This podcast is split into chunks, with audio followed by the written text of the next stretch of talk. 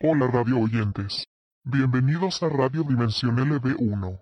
Mi nombre es Dan Mary y presento mi programa radial El futuro utópico o distópico, posible o no. Un programa radial sobre tecnologías y el impacto sobre la sociedad, las plataformas económicas, el universo político y el proceso cultural. Pensamientos, opiniones que puedan servir para generar un rico intercambio de ideas, un análisis que nos llene de dudas y aliente la búsqueda del conocimiento y su experimentación. Nuevamente bienvenidos.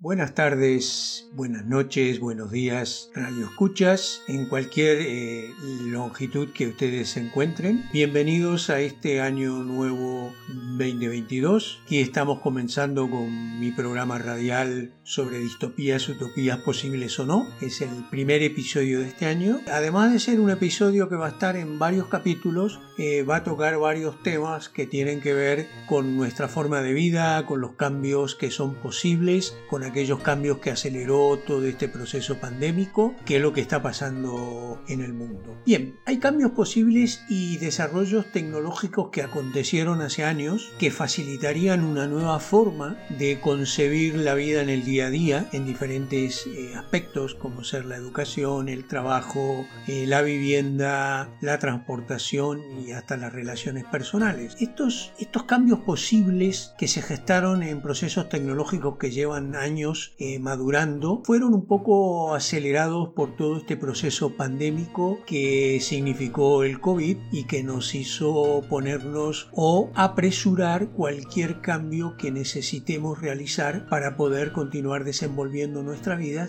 dentro del proceso de confinamiento restrictivo que producen las grandes pandemias. Bien, pero ¿cuáles son estos nuevos conceptos? No? Uno de ellos es eh, la vivienda, por ejemplo. La vivienda debe evolucionar de una idea de propiedad privada a un concepto en el cual lo que debemos resolver es el problema del alojamiento. Esto tiene cambios significativos, aunque parezcan un problema de palabras, tiene cambios muy significativos a nivel real. Una cosa es ese concepto de la vivienda como propiedad privada, dije, y que además estaba basada en espacios muy grandes heredados de la época medieval, eh, casas con muchas habitaciones, espacios extendidos, que hoy eh, han perdido vigencia que han sucedido dos cosas, ¿no? Que nos hacen ver que debemos cambiar este concepto para poder evolucionar en un sentido de mejor calidad de vida para todos los seres humanos. Anteriormente la vivienda, por ejemplo, y voy a dar ejemplos muy simples de todos los temas que luego en cada programa vamos a ir hablando en particular, decía la vivienda estaba basada en la extensión de la superficie frente a un criterio de prestación tecnológica. Es decir, la gente sigue comprando casas de 150 metros cuadrados, 200 metros cuadrados, simplemente porque cree que cuanto más superficie tiene, mejor va a vivir. Sin entender que necesariamente cuanto más superficie tiene, más gastos va a tener en la adquisición de esa superficie, de esa vivienda, y más gastos en el amoblamiento y en el mantenimiento de la misma. Las casas están llenas de habitaciones de huéspedes que no se usan nunca o una o dos veces en el año, que hasta saldría más barato regalarle una noche en hotel a nuestros huéspedes que alojar en nuestra casa. Las viviendas, si nosotros, eh,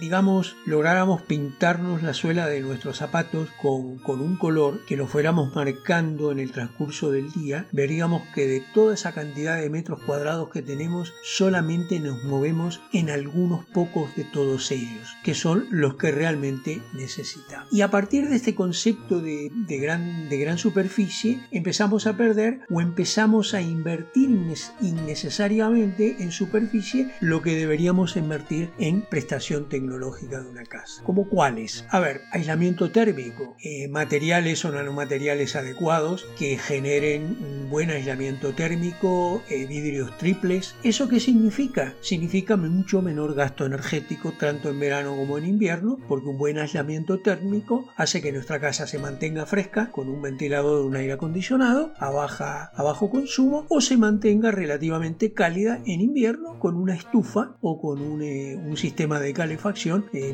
consumiendo poco. El aislamiento técnico, térmico es fundamental, es vital, es ahorro, es economía y es confort. Las casas deberían tener, o los apartamentos, grandes ventanas, además de ventanas claraboyas. La idea es crear un ambiente iluminado naturalmente todo el día, que durante el día no necesitemos encender luces en ninguno, en ninguno de los ambientes de nuestra casa. Y eso significa nuevamente un gran ahorro energético para nuestro bolsillo o para la posibilidad de instalar algún tipo de fuente energética que junto al ahorro energético nos permita subsistir sin necesidad de estar conectados a redes caras de energía como vemos está pasando actualmente, con precios de la energía brutalmente altos. Otra de las cosas necesarias que siempre se dijo y nunca se hizo es que las casas tienen que tener orientaciones geográficas adecuadas. Esto significa que el sol cuando sale debe dar por el frente y cuando el sol está en el poniente en la parte trasera de la casa. Hay que hacer que las casas tengan una orientación geográfica adecuada, por eso eso genera buena luminosidad durante el día y un ahorro energético bastante importante.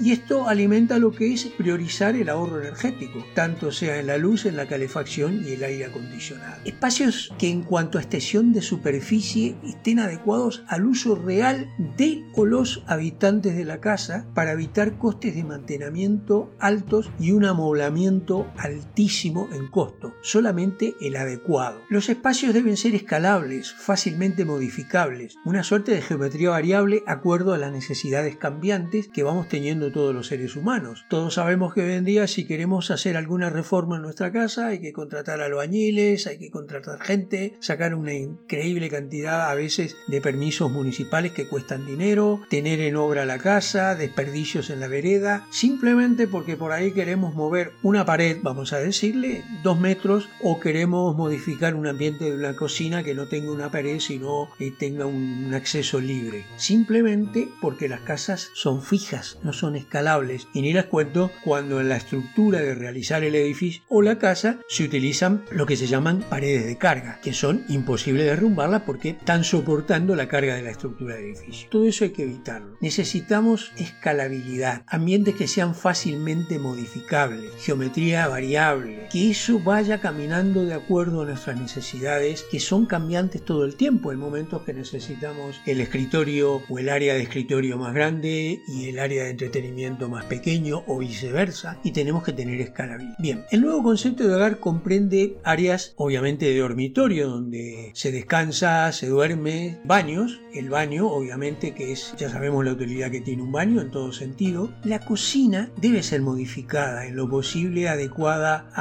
al establecimiento de algún tipo de permacultura, que haya espacios necesarios para establecer, eh, por ejemplo, crear eh, yogur a partir de kéfir, eh, de kombucha o productos fermentados, amasar pan de amasado con levadura, decir, que permite incorporar ese tipo de alimentación a nuestra vida. Además, las casas tienen la sala de entretenimiento y oficinas o estudio de trabajo que se ha incorporado, bien sabemos, mucho a partir sobre todo de la, del confinamiento de la pandemia. Ese es el nuevo concepto del hogar que tenemos. Antes no existía, antes el hogar era para dormir, para entretenerse, para hacer vida social, pero el trabajo, la oficina y el resto estaba afuera, inclusive esta parte del entretenimiento. Íbamos a cines, íbamos a teatros, eso no estaba dentro de la casa. Ha cambiado el concepto. Necesitamos la utilización de paneles solares como fuente de energía y cuando sea posible geotermia de baja entalpía para calefacción y refrigeración, para también comenzar a bajar costos energéticos y consumo energético. También es posible, es posible que muchas de las de los dispositivos que utilizamos en la casa para como licuadoras, como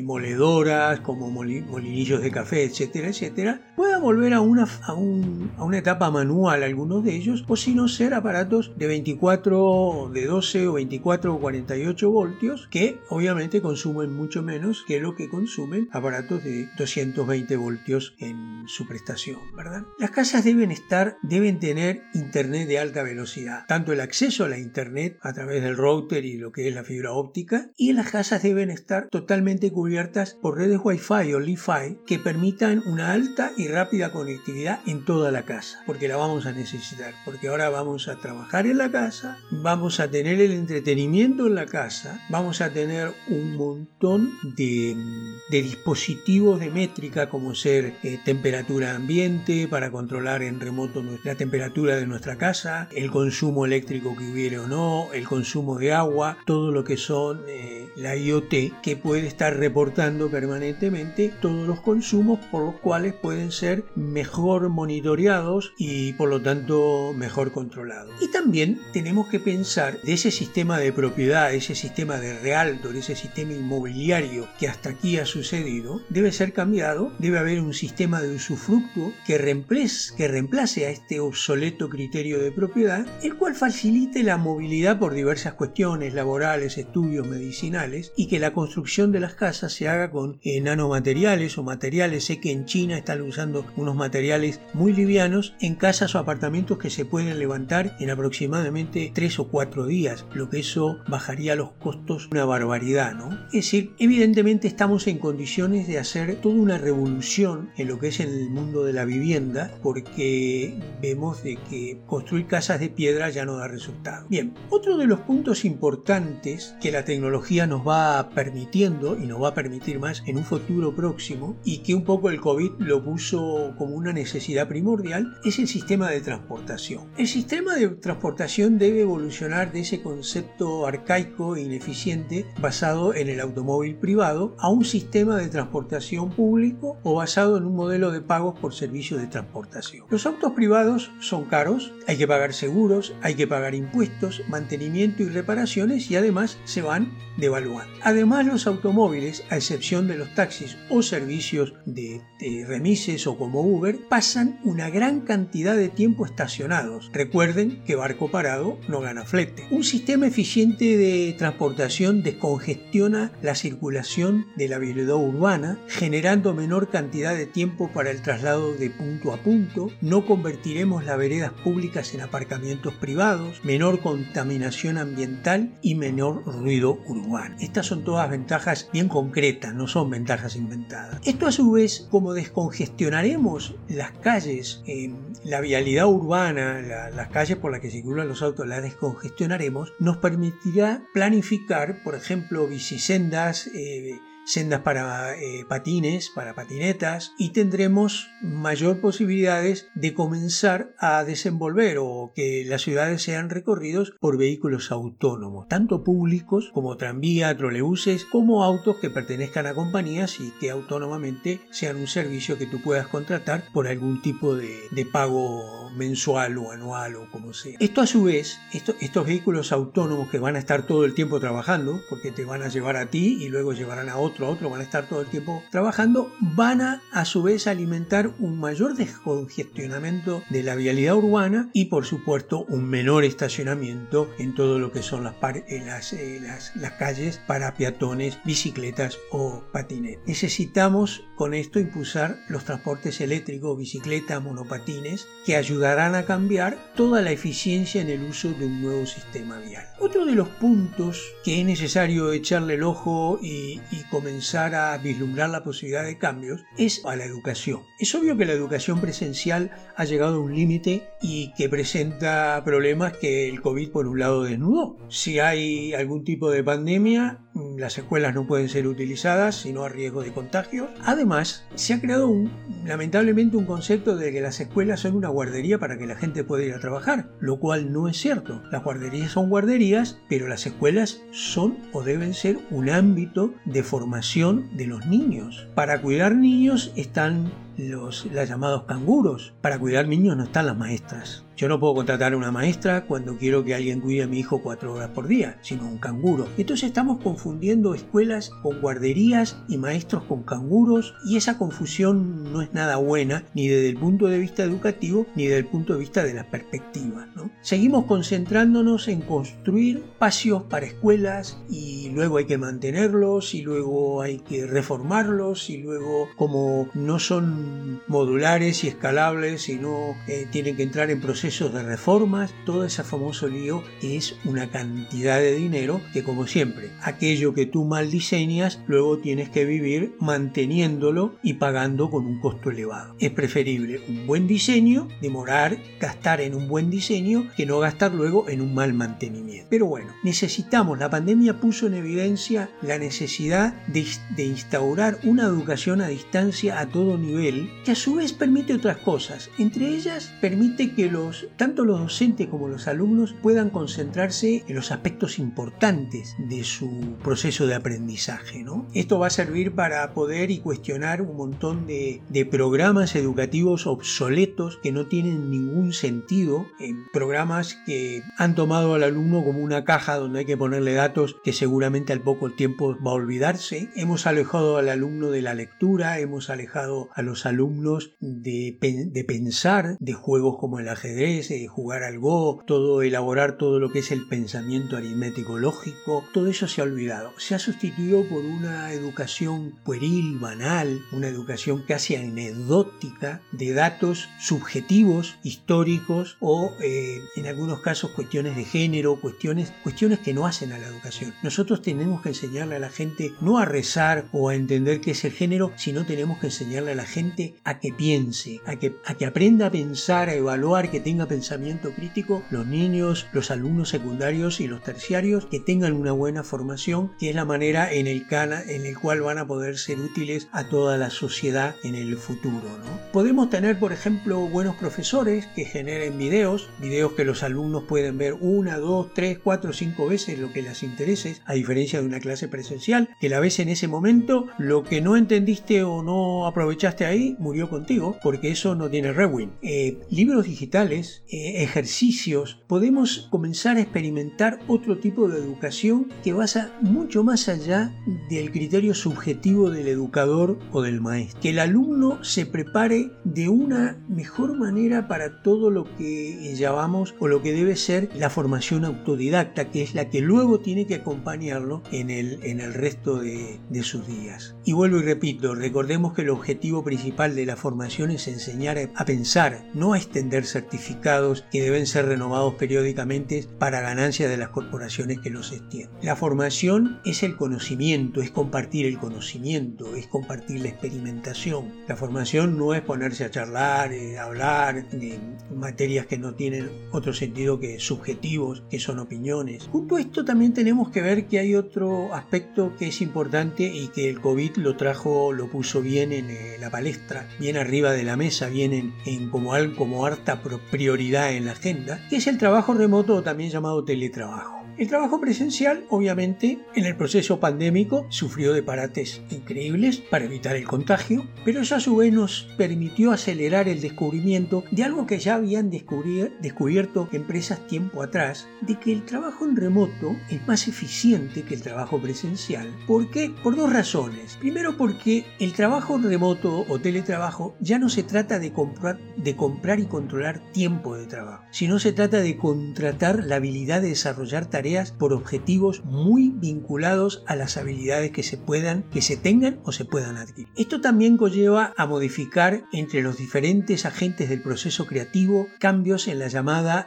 relación laboral o profesional. La época del Fordismo, el estajanovismo, ya pasó hace mucho rato. Las empresas no pueden seguir basadas en un reloj que controla a qué hora entraste, a qué hora te fuiste, sino que eh, los procesos de trabajo hoy ya no tienen que ser productivos, sino creativos, innovadores y eso es lo que hará que muchas empresas puedan eh, ganar mejores, mejores espacios en la sociedad y a su vez los teletrabajadores puedan, si se atreven a ser creativos, a estudiar, hacer sus tareas rápidas y ganar tiempo para ellos mismos. Tiempo para el ocio, tiempo para estudiar o lo que sea. Otro de los aspectos que estamos rezagados y que nuevamente eh, el COVID lo puso en forma crítica es la realización en muchos países la realización de cualquier trámite municipal, federal, nacional, etc., esos trámites deben realizarse a través de Internet sin la tediosa necesidad de solicitar de la solicitud de citas y una pesada burocracia que va detrás de esta cita que lentifica y encarece los trámites a realizar. Además, volvemos a lo mismo, tenemos que mantener una cantidad infinita de edificios y oficinas totalmente ineficientes, mal dotadas de recursos, cuando hay un montón de tareas de gestión de documentos, de gestión de certificados, de gestión de lo que sea, que pueden realizarse a través de Internet sin necesidad de congestionar las calles y los edificios de gente que suele hacer hasta cuatro o cinco citas para un trámite que podría realizarse en Internet en solamente cinco minutos. Y esto también rige para los bancos.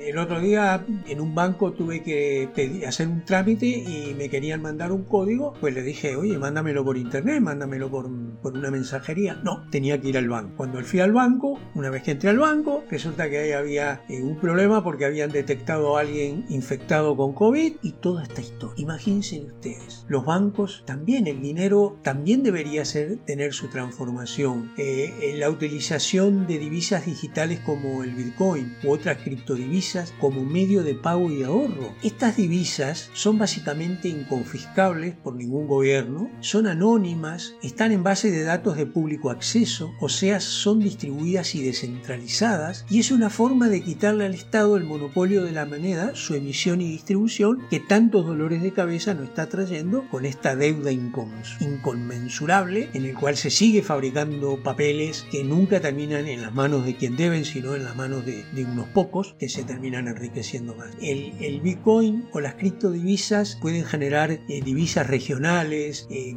divisas orientadas por profesión, por que serían mucho más útiles a la gente que andar en algunos países especulando con divisas que no se controlan y que además eh, pueden ser confiscadas con solamente utilizar un botón de una, de una computadora. Las energías renovables son necesarias por su característica menos contaminante, además de poder ser distribuidas y descentralizadas. Ese concepto de la energía centralizada en manos de un monopolio, ayer fue el Estado, hoy son empresas que el Estado le transfirió ese monopolio, que terminan eh, cobrando ya no precios de mercado, que son mentira que son precios de mercado, son precios de monopolio, de una actividad monopólica sobre, en este caso, la energía. Necesitamos energías descentralizadas, utilizar energías no contaminantes como pueden ser la, energía de las represas hidráulicas, eh, utilizar eh, eólica, utilizar energía solar, utilizar geotermia. Tenemos un montón de energías renovables que si bien no son baratas, porque baratas no son por cierto, pero sí son, pueden ser descentralizadas y distribuidas y cada persona puede comenzar a gestionar su propia provisión de electricidad.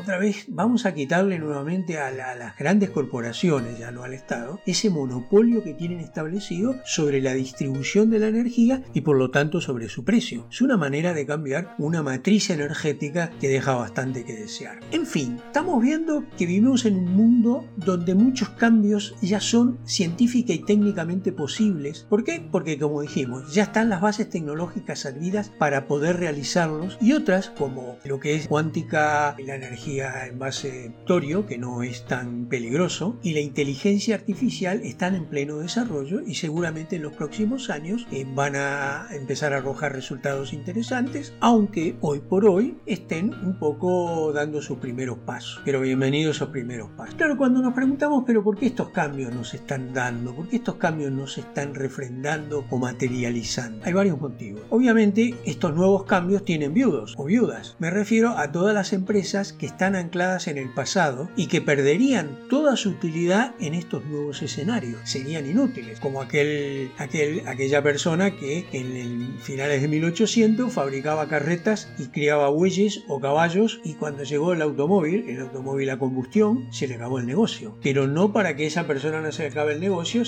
deberíamos haber seguido teniendo hoy carretas, diligencias, carruajes y caballos, porque sinceramente las urbes con la cantidad de gente que tienen estarían tapados de mierda, de bosta de caballo. Es decir, pero esto mm, a, lo, a lo que mucha gente se refiere, dice, no, pero esto no puede ser porque es un modelo de negocio que no, que no está establecido. Este no es un problema de modelo Esta es una lucha cultural entre lo viejo que finalmente debe morir y se resiste a hacerlo y lo nuevo que necesita finalmente nacer y le cuesta hacerlo. A no confundirnos, es una batalla cultural en toda su regla. No es un problema de negocio, de todo. Y aparte también es necesario que empecemos a explorar la idea de reformular o redefinir las cuestiones económicas, todos los procesos sociales.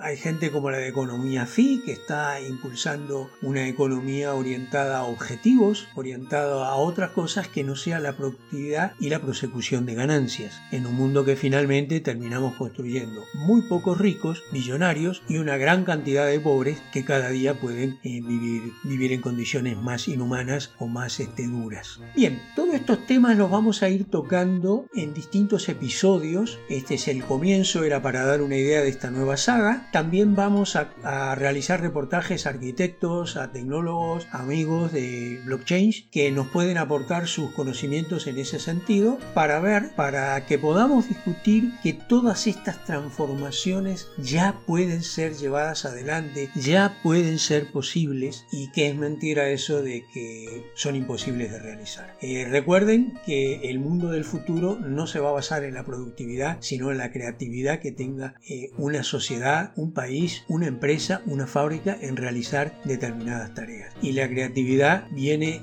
de enfocar todo lo que son los procesos de construcción de riqueza y todos los procesos educativos y de vivir en sociedad de un modo distinto. También vamos a hablar, y esperamos contar con la asistencia de una psicóloga amiga muy buena, vamos a hablar también de cómo las relaciones interpersonales, aquellos conceptos como relaciones de familia o relaciones de pareja o matrimonios o relaciones padre-hijo relaciones de amante, etcétera, se han dado en la vida y cómo a partir de ahora también van a ser profundamente modificadas. Bien amigos, creo que el tema es bastante audaz, todo lo que vamos a decir aquí no es para generar una doctrina, simplemente es para debatir, para que confrontemos, para que pensemos críticamente, para que nos informemos y podamos llegar a conclusiones que no sean vivir todo el tiempo repitiendo lo que dicen algunas usinas por ahí de forma muy interesada, tanto económicamente como políticamente, y que nosotros nos convertimos en difusores acríticos, en difusores eh, sin pensar, repetimos eso. Amigos, muchas gracias, Radio Escuchas. Eh, vamos a comenzar la próxima semana con el primer capítulo, el primer episodio sobre el problema de la vivienda, luego vendrá un reportaje a un arquitecto amigo y así seguiremos abarcando o tomando eh, los otros temas que son necesarios. Les pido que participen, que participen de nuestras páginas web, que pongan comentarios y alguno que quiera participar de un programa que me avise y con gusto le invitaré. Muchas gracias Radio Escuchas, un abrazo grande, que el 2022 sea lo que tenga que ser, porque sea lo que sea lo vamos a tener que enfrentar. Así que no a ser ingenuos ni tampoco a ser pesimistas. Muchas gracias y hasta la próxima